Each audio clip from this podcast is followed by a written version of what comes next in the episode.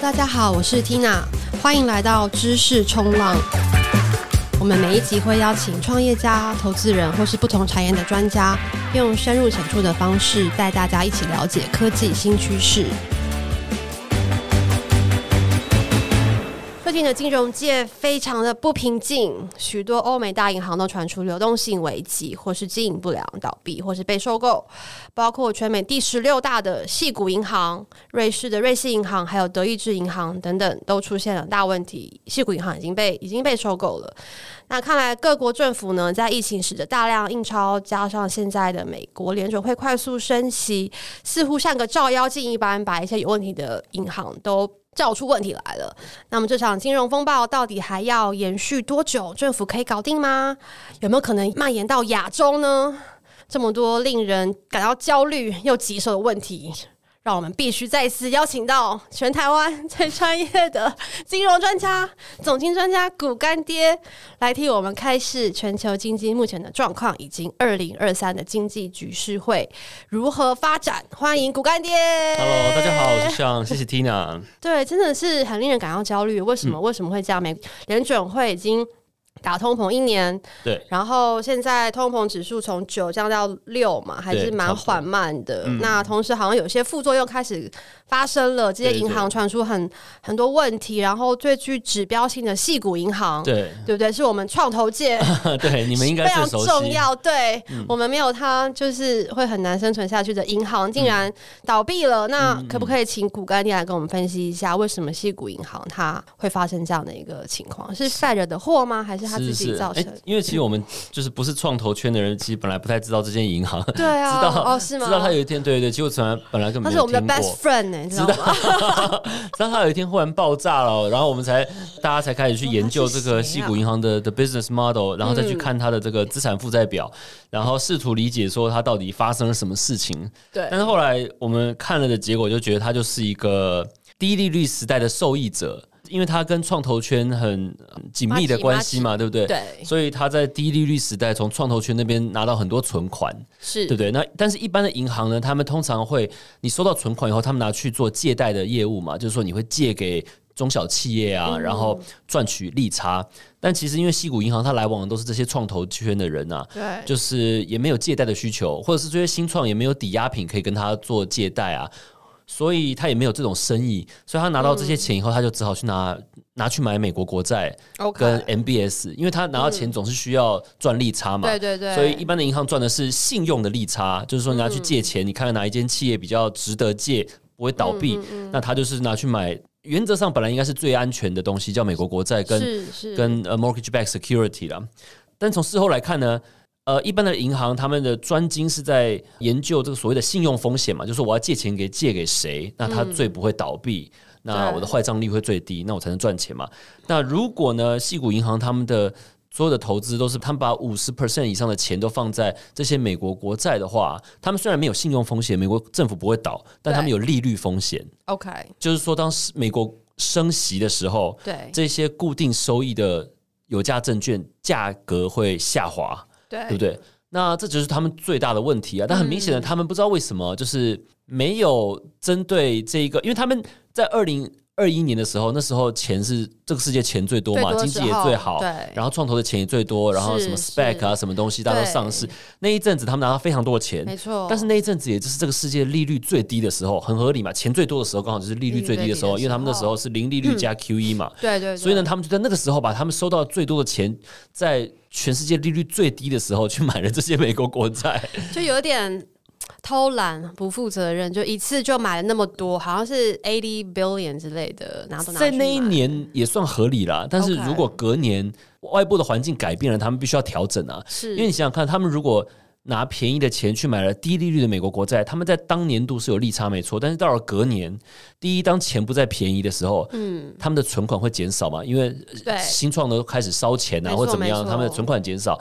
然后第二，他们的美国国债又开始跌价，所以他们。资产跟负债端都受伤，对，而且他们其实那个时候，其实联准会就已经在暗示要开始要可能会要升息，对对对，对因为二零二一年的年底，他们就已经暗示要升息了。嗯，然后呢，他们在二零二二年的一到三月还多 QE 了三个月，就给你跑的嘛。对。那我们看到很多银行其实都在这一段时间调整了他们的债券部位。其实最简单就是说，你本来买的是长天期的债券，你就把它换成短天期的嘛。比如说三个月或六个月的美国国债，然后你每个三个月或六个月到期，你再去买一个新的，殖利率反而更高，因为 Fed 一直在升息嘛。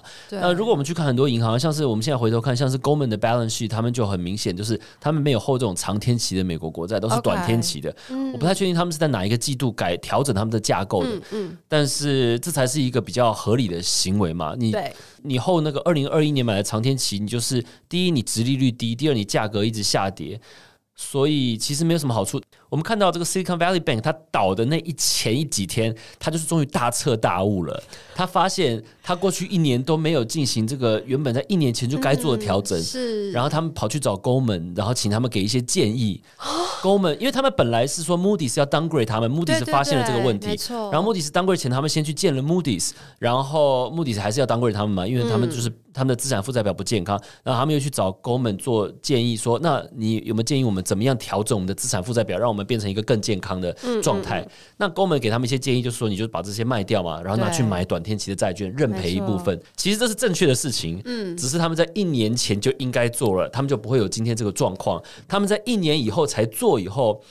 很讽刺的就是，虽然还是正确的事情，但是就吓到市场了。大家就想，大家就发现说，原来有一间银行不负责任的让他们的资产负债表 run 了一年，嗯、然后账上有这么多我们没有想过的损失。嗯、大家可能没有想到说，因为银行应该对于利率的风险应该是比特别敏感，一般人要知识要足够一点的嘛，对不对？大家就发现说，呃，原来没有，原来原来美国有这么多银行就是。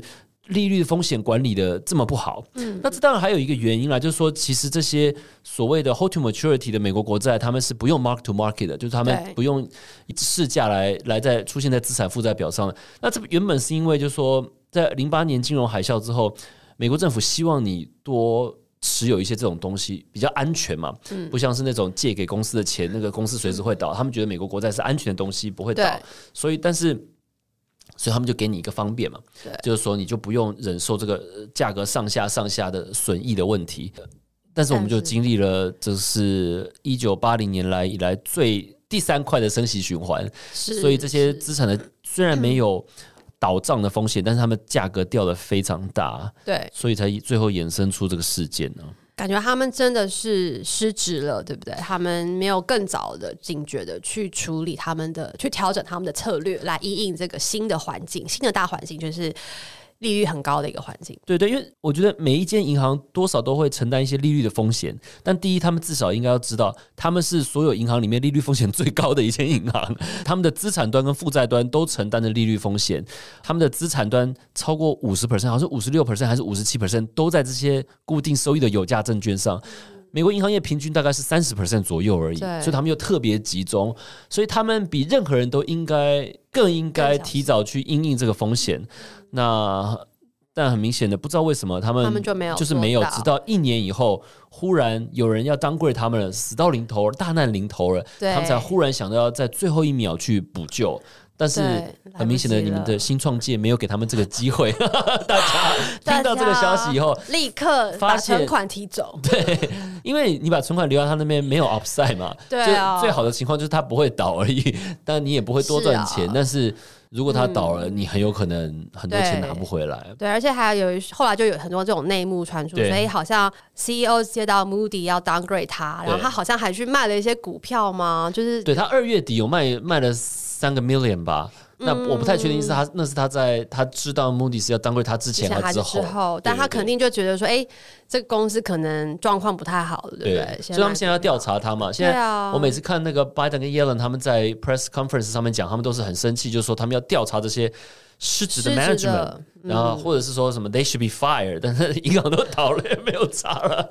那很明显的，他们对于中小银行的监管可能是没有他们想象中的严谨了。因为零八年以后，他们理解了大银行要非常强力的监管嘛，因为大银行就是会引起系统性的风险，他们对小银行反而没有那么严格。嗯，啊，但是这件事情，所以矽谷银行算是有点没有那么大，所以可能就 Top Five 才是大了，它大到不能倒。那些 J.P. Morgan 啊、嗯、Bank of America 啊那种才是真的大到不能倒。那这个，因为你看它，你看我们都没有听过，是是是，只有外人都没有听过，才会知道的一家银行。对对对，所以他就。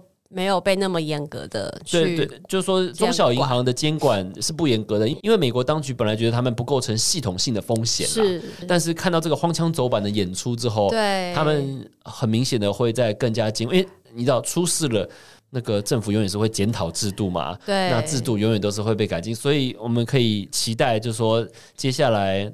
不管是财政部或者联准会，他们都会花一段时间。第一，先确切调查这一次事情到底有多少 percentage 是人祸。嗯、那我个人觉得，从表面上看来，应该是很高的几率是人祸啦。那那他们会在想说，那到底这个人祸是怎么逃过联准会跟财政部的监管的？他们接下来就会想办法说，下一次再发生类似的人祸的时候，我们有没有办法对 catch 它？对，我记得那那一天好像就是 CEO 有出来要就有宣布说他卖了这个东东西，然后 at a big loss，right？然后然后同时他还要在募资募二十个呃，他要 two billion，他要发新股去补那个洞。对对，然后听完，然后大家全部都觉得天啊，你这公司有很大流动性问题。然后他还跟大家说 stay calm，do not worry，don't panic。结果好像每间。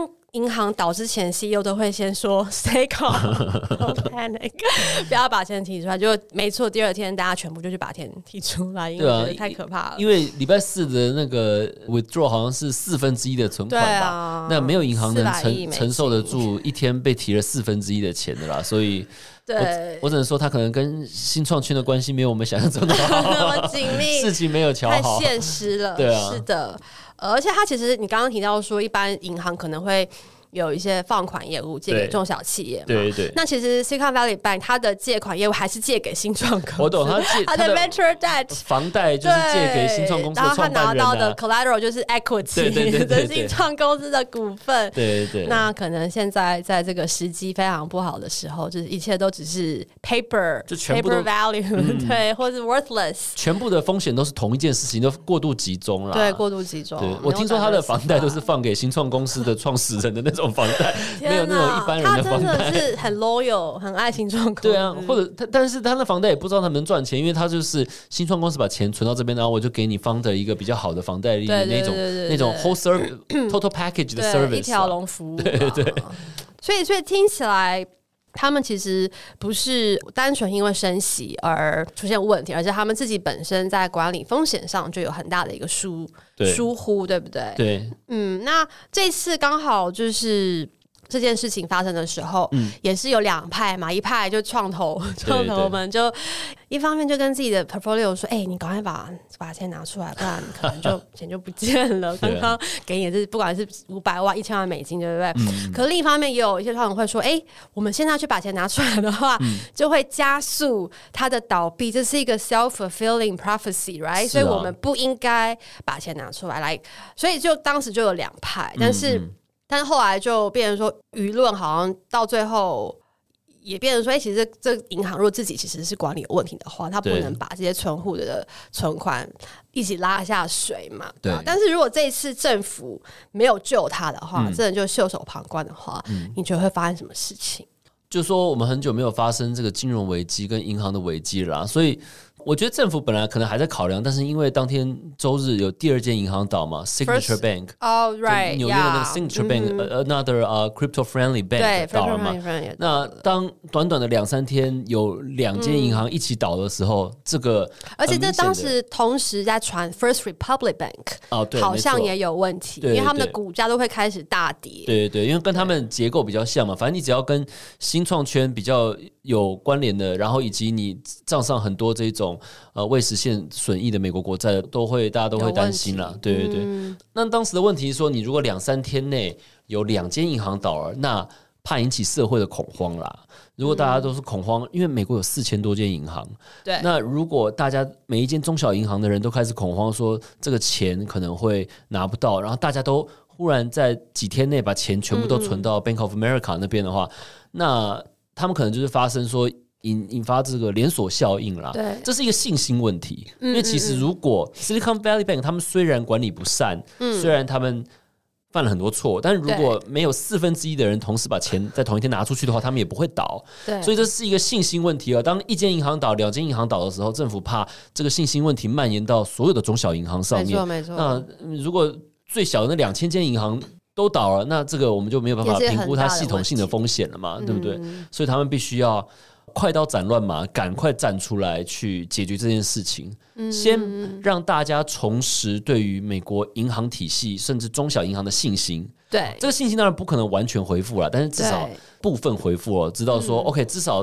Silicon Valley Bank 跟 Signature Bank 倒了，政府是有站出来的。对，也许。我们适度紧张就好了，不用过度紧张。对，我记得他是出来说，哎，有存款的，对不对？对，你不用紧张，政府会 honor 你的存款。可是我记得好像是，如果是买股票或是 creditor，他们好像就被 wipe out。哦，对对对，当然都是保存户了，嗯，保存户救存户不救股民呐、啊。对对对，因为因为那个 FDIC 的那个存款保险只到二十五万美金嘛，那 Silicon Valley Bank 全部都是好像九十六还是九十七 percent 的人。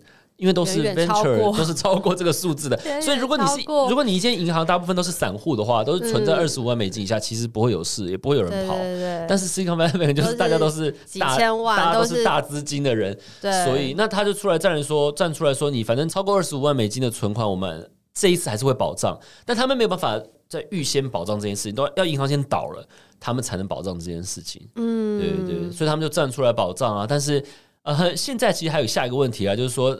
美国的社会一直在争论说，他们到底应不应该就是保障其他还没有倒的银行，都说反正以后有银行倒了超过二十五万的部分，我们就会保障你的存款。嗯嗯嗯。但是他们现在还没有承诺这件事情，因为这件事情比较复杂啦。就是说，第一，技术上银行倒了，他们才能承诺。呃，如果他们要预先保障或是调高这个数字的话，他们可能要通过国会。嗯。所以，反正现在有一个新的议题，就是说，美国到底应不应该调高？FDIC 对于银行存户的存款的保障上限这样子，哦，但的确这一次出事之后，至少新创公司都去开了好多家银行，因为他们再也不敢把钱只放在一家银行。我昨天看了一下那个数据，嗯、这一次 Silicon Valley Bank 所有提款出去百分之五十是去了 Chase，哦对，JP Morgan Chase，、嗯、然后很有趣的是，第二、第三名都是新创公司，一间是 Mercury，他拿到了百分之二十，嗯，然后还有一家叫 Brex，他拿到百分之九，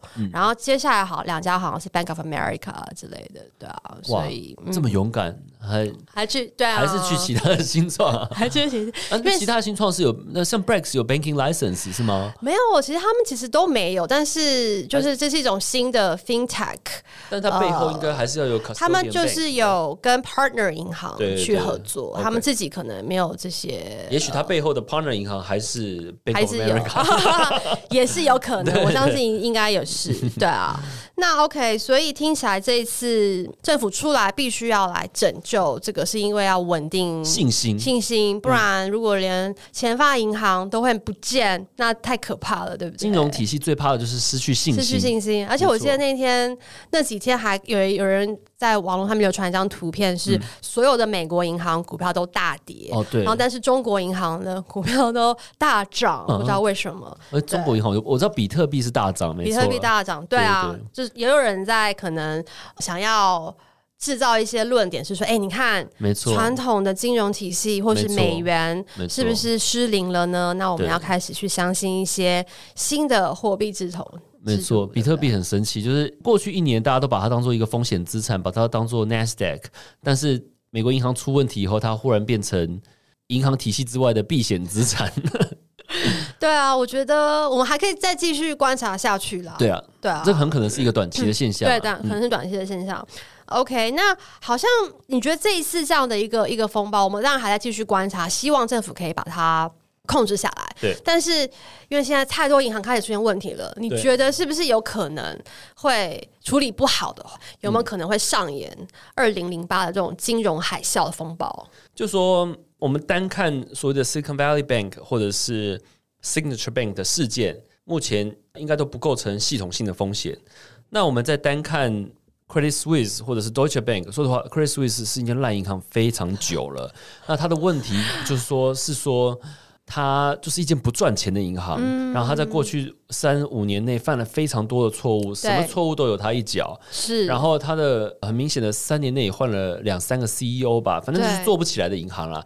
那这不是新闻，但是。但是大家对他的担忧主要是说，一间一直不赚钱的银行随时要倒要倒，每两三年要靠人家注资来续命。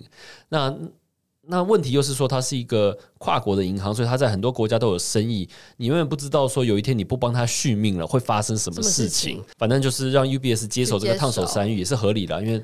瑞士的两大银行总要是要保全这个这个、啊、这个 legacy 嘛，对不对？是是是。那所以目前这几件事呢，其实看起来呢都不会造成系统性风险。那德意志银行呢，它是不是也是类似？好像一直都经营的不是特别好。德意志银行。我就你德意志银行的时候是二零一零年的时候，工作过。德意志银行的股价是四十二欧，现在只剩八欧，八欧。所以我想股价已经回答了这个问题。呃，德意志银行每两年都有要倒闭的问题啦，对啊，所以它也是就是这个一直都也是一个一段时间的问题了。但其实德意志银行还是比 Credit Suisse 好一点啦，至少人家现在获利能力比较好啦。OK OK。不过不过我想说实哦，这些银行不管是像美国的银行是没有办法。Adapt to 这个 higher interest rate，或者是欧洲的银行就是长期的，就是有一些获利的问题。嗯、目前看起来都是不是系统性的风险啊。Okay. 但是问题就是在于说，你永远不知道这是不是只是一个起点。就像是我们最常用的比喻，就是你如果去厨房里看到了一只蟑螂，那就表示这厨房里可能有很多只蟑螂。对，我们现在担心的不是说 Silicon Valley Bank 倒了会怎样，而是说 Silicon Valley Bank 倒了，它会不会只是第一只蟑螂？嗯，这个系统里是不是还有其他的？银行或者是企业，他们在过去四十年没有通膨的时代，以及过去十五年的零利率，太习惯那样的状态了。他们的 business model 没有办法随着高利率的时代演进，而之后呢会被摊在阳光下，这还是最大的风险啊！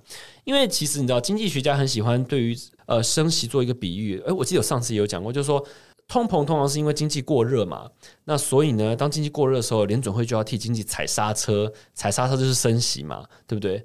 那每一次急踩刹车，就像现在一年内升了快五 percent，你就不知道到底是谁会撞到挡风玻璃上。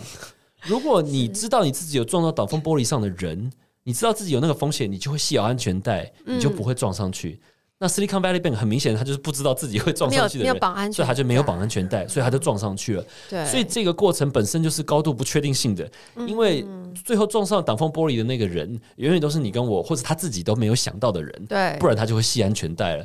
所以现在最大的风险是在于我们不知道下一个没有系安全带撞上去的是谁。对，嗯，的确，就是这些。这些银行可能他们已经太久在这种之前是低利率嘛，然后他现在忽然换成这样，在短短不到一年升了五趴，对不对？他不知应变，大家都习惯 cash is trash 的时代了。但是现在忽然你如果把钱放到货币基金里，可以赚四点五趴的利息，嗯，那个世界就是跟以前很不一样了。不管是银行或是企业，很多东西都需要跟着改变。我们现在就是看说，呃，哪些没有改变的人会。会再浮浮出来，会再浮出水面。对对对，这个是最大的不确定性了。嗯哼，OK。那现在我们看到这个 Fed，你看它本来在打这个通膨，然后现在打打打到现在还是还是六趴，还是蛮高的。对。但又碰到了这个银行开始出现问题，所以它可能本来要升息，嗯、想要可能再继续升下去，但现在它可能也升的比较保守一点。嗯、这次是升了一码而已。对对对。那到底要怎么样可以降到它的目标，就是两个 percent 呢？它它是不是已经有可能已经无计可施了吗？他现在是希望哦，就是中小银行会出来帮他的忙了，因为因为我刚刚讲过，美国有四千家银行嘛，那其实中小银行占美国的总存款好像占了三分之一，占美国的总借贷四十 percent 之类的，反正中小银行其实在美国经济里蛮重要的。那如果这些中小银行，因为中小银行自从 Silicon Valley Bank 这件事情发生以后，他们铁定都。过得没有以前好了，就是说，最后 Silicon Valley Bank 虽然出事，但是存款获得保全，但是今天还是会有一部分人现在不想要把钱存在中小银行，还是会拿走。嗯、对，对，对，所以中小银行无论如何会面临缓慢的存款外流这件事情。嗯、是，因为你现在一般美国人，你有三个选择嘛，你可以把钱存到大银行，就 Chase。不会倒，但是零利率，那就是安全。或者是你把钱存到货币基金，货币基金其实现在可以赚四点五 percent 的利率，嗯，那利息很高。那中小银行呢，就在中间，它利率没有两个那么高，它利率大概一到二 percent，嗯，那它又有倒的风险，所以就是一个不上不下的选择。所以呢，可以预期的就是中小银行。在接下来的半年到一年内，会缓慢的面临存款外流这件事情。OK，那当你存款外流的时候，你 either 就是让它外流，或者是你就被迫要提高你的利息，去把那些钱吸回来。所以就只有两个结果啊，就是你钱变少了，或者是你的资金成本增加了。嗯，这些铁定对于他们这个生意来说都不是太好的事情嘛。再加上说，我刚刚讲到的联准会现在要。加强监管中小银行嘛，因为他要知道到底、哦、到底是什么事情发生。对对对对对，所以呢，监管变严格，资金变少，资金变贵的情况下，中小银行作为一个企业体，他们自然会变得保守。那他们变得保守的意思是说，他们借钱就会借得更保守。嗯，就说比如说你来找我办信用卡，你来找我办房贷，或中小企业来找我借钱。那我就会更严格，嗯，因为很合理嘛。二零二一年的时候，那时候满地都是钱，我其实我若不借你，我就是把钱放在那边不赚，我一定借你，因为大家都还得起。但现在他们就会觉得说，升息升到这么高了，其实。经济没有那么好了，你们很越来越多人可能还不起了。再来，我自己体质也变差了，所以我要更 risk averse，我要更避免那个坏账的发生。嗯、所以，如果中小银行的借贷从现在开始放缓的话，嗯，那其实就等于是帮 Fed 的升息嘛。Okay, 就是说，因为它就是一股，因为我们知道经济成长的周期其实就是借贷的周期。嗯，当借钱容易。又便宜的时候，每个人都可以借钱来花，企业会增加支出，个人会增加消费，所以经济自然会好嘛。那联总会升息的周期就就是一个借贷的下行周期，它让借钱变贵。嗯，那如果现在中小银行又让借贷标准放严格，借钱又变难了，那这自然对于经济有负面的影响。嗯，只是说，因为这个事情才刚发生，我们现在不知道说，第一这个。负面的影响要花多长的时间才能传导到实体经济里面？而且我们不知道这个负面的影响它到底是等同是。一码的升息还是两码的升息，嗯、我们没有办法量化它。所以联准会现在的意思就是说呢，我们还是要打通膨，但是我们现在看到了银行体系有一股新的力量来帮助我们，所以呢，我们可以放慢角度，看看这股新的力量到底能帮我们多大的忙。嗯，如果这股新的力量到最后证明是非常大的助力，就说银行紧缩银根，大家都借不到钱，经济就垮了，那他们当然就不用做那么多。嗯、那如果这个结果是这些银行其实就是好像还好。没什么力道，对对对，大家继续疯狂，对对对，那那他们就要靠自己。所以我们现在进入了一个，他们要看看说，Silicon Valley Bank 倒了，嗯，他们认为没有系统性风险，但是对于其他中小银行有没有变得保守的连带效应，到底会影响美国经济到怎么样的程度，就是他们接下来几个月关注的重点。这样子，OK，了解。那之前上一次你来的时候，曾经有分享说，哇，这通膨真的很难打啊，然后。可能会有这个硬着陆的几率啊，对，对不对？但是半年后的现在，你觉得现在市场的走向还是一个 hard landing，还是 soft landing，还是不着陆 no landing？你觉得会怎么发展？我想啊，就是 Silicon Valley Bank 跟 Signature Bank 这倒闭啊，就是。这个系统里的第一只蟑螂，我们现在看到第一只蟑螂了，所以我相信就会看到其他的蟑螂。对，所以就只是时间的问题。嗯，所以通常是这样了，就是说，当我们看到了，因为 Silicon Valley Bank 根据我们刚刚讨论的，他就是体质最差的人嘛，对不对？体质最差的第一个岛，管理最不好的第一个岛，这很合理。但是只要联总会不松手。那我们就很可能看到第二差的、第三差的也开始有反应。嗯，那目前看起来联准会没有松手的意思啊。对，因为他上个月还是升息了嘛，对不对？对，而且他就是说好像要升到年底之类的。基本上他的基本上在 press conference 这个 Powell 的意思是说，不要怀疑他们打通膨的决心，他们就是要打通膨。嗯，那升息升多少呢？不是那么重要，因为他们现在就是看嘛，如果中小银行紧缩借贷。帮助他们把美国经济压下来了，他们就不用升那么多。而如果中小银行没有帮他们做这件事情，他们就是要继续升。嗯，反正重点就是经济成长一定要下来，低于长期趋势，让大家消费放缓，把通膨打下来，他们才会收手。对，在 Silicon Valley Bank 倒了的这时候，其实很多人一直在讲说，这个系统性的风险会导致联总会放弃打通膨。对，他们会因为金融稳定被迫放弃。那目前看来没有这个迹象啊。OK，目前看起来他们两件事都要做。你如果金融系统有问题，我就借钱给你，帮你渡过难关。但是我另外一边还是要继续升息去打击通货膨胀。嗯，目前看起来我没有看到他们打通膨的决心有所动摇的迹象。嗯，嗯，明白。嗯、对，刚刚听到说，OK，希望这个中小银行有可能是帮助他打通膨的小帮手。没错，我看最近这些。科技公司不断在 lay off，嗯，也算是一个打通膨的小帮手嘛。对对，那个就业市场放缓，铁定对于通膨有非常大的帮助。因为你知道，你降低消费最简单就是你没有工作了，你一定降低消费嘛。消费降级最简单就是失业，嗯，对不对？但问题就是说，科技公司在美国总就业人口太少了。哦，就是说，因为好像占。我记得不到一 percent 吧？啊，我记得是一个非常低的数字。活在同温层，同温层是一个对对，因为科技公司、科技产业在美国大部分还是服务业啦。OK，所以你要服务业要变得更差的时候，那个时候对于整体经济的影响会比较明显。嗯，但是通常本来就是先从这些比较 cyclical 的，比如说科技业啊，或者是呃 construction 啊，就是说、嗯、呃盖房子的那边先开始，这些东西比较循环性嘛。通常是这样，比较循环性的产业，他们先开始变差，他们先开始裁员。嗯、然后呢，如果比如说科技业好了，那科技业它裁员以后，它比如说他就开始降级自己的消费，他就不去。餐厅吃饭了，在家里自己煮。嗯、那餐厅越来越少人来吃饭了，他也开始裁员。嗯、那所以那些服务业，他们比较不 cyclical 的产业，他们开始裁员的时候，美国的这个失业率才会比较真实的往上跳，因为他们才是比较大的雇主啦。嗯、而且我们刚刚讲到，其实中小银行他们如何要帮助这件事情，就是因为中小银行呢，他们服务中小企业。那中小企业其实是美国最大的 job opening 来源。就是说，美国在过去十几二十年，新工作大部分有三分之二都是中小企业开的。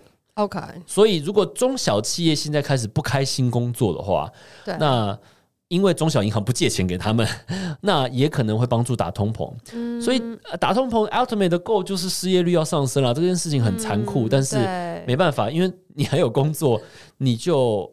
会去消费，而且现在好像很多人会斜杠哎，所以他失了一份工作，他还有另外两份工作。对对对，很多人很多人兼职一二三份工作，但是也要有也要系统里有那么多工作给他们兼职。如果今天没有那么多工作了，就是说没有那么多人在找人的话，他们就没有办法兼那么多工作，那他们消费可能也会降级。嗯、所以呢，基本上就是要让系统里的工作少一点。是，对对对。所以今天听到最大的一个 take away 就是，OK，这一次这些银行的出现问题，它不是一个系统性的问题，对不对？所以也不用担心它会蔓延到亚洲，对不对？这个银行风暴，嗯、呃，我觉得暂时不会。嗯，我觉得目前看起来没有这个迹象。嗯，但是我们不知道其他的还有什么未爆弹没有发生，其他的蟑螂是什么样子嘛？对对对，OK。好啊，那那你最后怎么看今天下半年的经济预测呢？你觉得对于投资啊、就业市场、整体经济环境，我们应该要做好什么样的准备呢？我觉得我们现在很明确，就是在一个经济循环的末期，我们在 the start of the end，就是说我们在经济循环最后一段路啊。那这这经济循环最后一段路的问题就是。我们知道我们已经走到尾声了。我们知道联准会要打通膨，我们知道联准会必须要把经济成长压低，它才能打得下通膨。所以呢，我们知道经济放缓势在必然，但是我们不知道什么时候会发生，因为他自己也不知道。因为货币政策有递延性，就说我今天升息了，我比如说我已经升到五 percent 了，我不知道到底是。三个月以后才会传导到实体经济，还是六个月以后，还是九个月以后？所以呢，现在我们就在一个大家都在等，到底什么时候经济会变差的一个情况。嗯、那为什么你看哦？你看我为什么这个市场很神奇？在去年十二月的时候，这个市场期待 hard landing；对，在今年一月的时候，期待 soft landing；在今年二月的时候，期待 no landing。那大家都不知道我们现在到底是什么状况？对啊。然后十二月的时候经济数据好像很差，然后我们觉得好像美国就是要 go down 了。对。然后到一月以后，忽然经济数据变好了。那为什么变好了呢？事后来解释，有可能是因为美国今年的冬天比较早。通常美国一年最冷的冬天通常发生在一月中到二月中，结果美国今年最冷的冬天好像是发生在十二月中。OK，所以就变成说十二月特别不好，但是那些消费递延到一到二月了。哦，所以我们在一二月看到的经济数据比想象中的好很多。嗯，所以呢，市场才会这样子一直 一直改变，说哎，一下觉得是会 hard landing，一下觉得会 soft landing。对，因为我们就只能每个月看经济数据，然后来判断我们在哪里。对，对对，我们都知道说经济会下滑，因为那是联准会要的。对，而且美国在疫情期间累积的超额储蓄很有可能在今年年中用完。哇！因为疫情期间大家都存了很多钱嘛，政府发的那些什么、嗯、那些那些支票啊、失业救济金啊，啊或者是你炒股赚啊，不管那些钱呢，很有可能在今年年中用完。所以呢，如果联总会不把手放开的话，个人很难对于经济的展望感到乐观。嗯，但是这里最大的问题就是说，我们不知道是哪一个月开始发酵，是也许是下个月，也许是年底才发酵，我们不知道。嗯嗯，所以市场现在就会对于这些。就业数字啊，经济预估啊，非常敏感。其实你去看联准会他们在这一次 FOMC Press Conference 讲的话，他们也不知道。对，因为大家现在就是都不知道美国经济现在怎么样。因为对联准会来说，他知道他要的是什么，他要的是经济放缓。那他现在不知道的是，他升到五 percent 了，到底能让他放缓到什么程度？嗯，那我们也不知道。所以大家就是每个月每个月的看经济数据。我想现在大家都会最简单的就是呃看那个。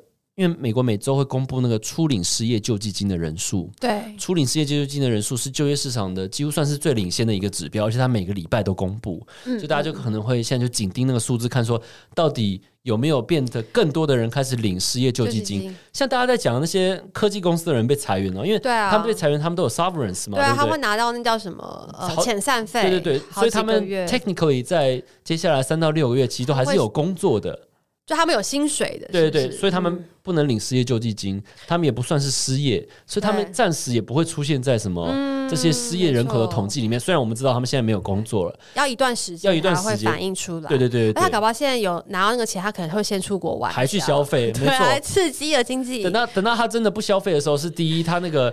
比如说他那个三到六个月的 severance 用完了，然后他又去找工作，又发现没有找到，嗯、他去报了，他就开始在调查里面标立为失业人口了，美国失业率才会上嘛。嗯、所以呢，对，所以我们大家都在等，说到底美国的失业率跟这个初领失业救济金的人数到底什么时候才会上？因为美国现在失业率四十三年还是五十三年以来，好像是五十三年以来最低。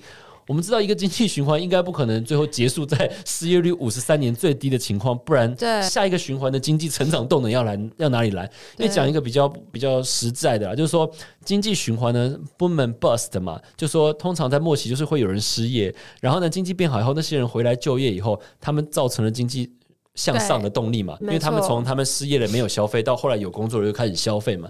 那如果大家都不失业，然后我们失业率在最低的话，那不像是一个 recession，或者是不像是经济有放缓，对对对，就不像就第一通膨是下不来的，嗯、第二那这个经济循环我们就不知道怎么结束，我们不知道下一波经济的成长动能要从哪里来，嗯、所以我个人还是相信，就是说经济的下半年终将放缓，嗯、失业率终将上升，嗯、初领失业救济金的人终将上升。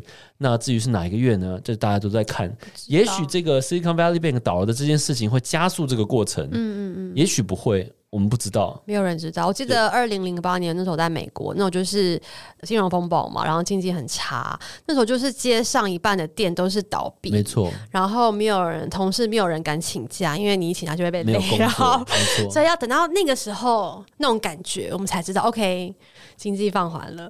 就是 对啦，就是说至少应该要有人开始失业才行啊，因为、嗯、很简单，没有人开始失业。我就觉得联准会的手可能不会放开，嗯，那联准会的手不放开，这一切就不会结束，不会，因为这一切都是，其实你要想，这一切其实都是人为的啦。就是说，我们现在经济面临下行风险，因为因为美国经济其实蛮好的啦，那 蛮好的，就是对我们现在经济面临下行风险，都是因为联准会要打通膨，他刻意手动的要把它压下去的。那这一切要怎么停止呢？就是要等他手放开嘛。对。那如果失业率不上，经济不变差的话。他手不会放开，除非这个世界就真的发生这么神奇的事，就是经济也没有变差，大家也没有失业，通膨就自然下来了。嗯，那那他当然是一个奇迹，对，那就是奇迹。我就说、啊，那个如果是这样子的话，那联总会主席 Jerome Powell 就是世界上有史以来最幸运的人。嗯，就算是一个 no landing 吗？呃。或者是就是不管是 no landing 或是 soft landing，嗯，他都是世界上最幸运的人，因为、嗯、因为根据一九六五年到八二年的经验，只要通膨起来了，他们需要手动去压的时候，从来没有 soft landing 过。嗯，历史经验告诉我们，一个升息循环的终点要 soft landing，一定是央行要提早预判通膨会起来，就提早升息。以前那种 soft landing。呃，他们都在通膨还是只有零点五 percent、一 percent 的时候就已经升息了，因为你要预防经济过热，你就要在它有一点火苗的时候就开始压它，然后让它很稳定的变好，然后呢，最后再很稳定的变不好。这样子才 soft landing 嘛？那如果你一开始没有压，这次已经二零二一年明明就是火爆了嘛，对不对？那当火爆的时候呢，你就必须要下重手去压它。嗯、那下重手的问题是什么呢？因为你的下这个重手还有延迟性，你打它，它可能要两天以后才感觉到痛，所以你都不知道你现在打的够不够大力。嗯、所以呢，最后呢，历史的经验告诉我们，结果通常你就是打太大力了。了解。嗯。好，不知道我们会不会半年后股干爹来，还还会是什么样的光景呢？对好，今天非常感谢股干爹精辟的分享，希望我们大家可以平安的度过二零二三年。对，那失业率往上，就是说你从另外一个角度来看，也是一个也是有曙光啊，因为它就是下一个经济成长周期的开始啊。嗯，那如果下一个经济成长我们能 manage，不要让通膨像这一次忽然爆炸的话，那就可以走得很长很远。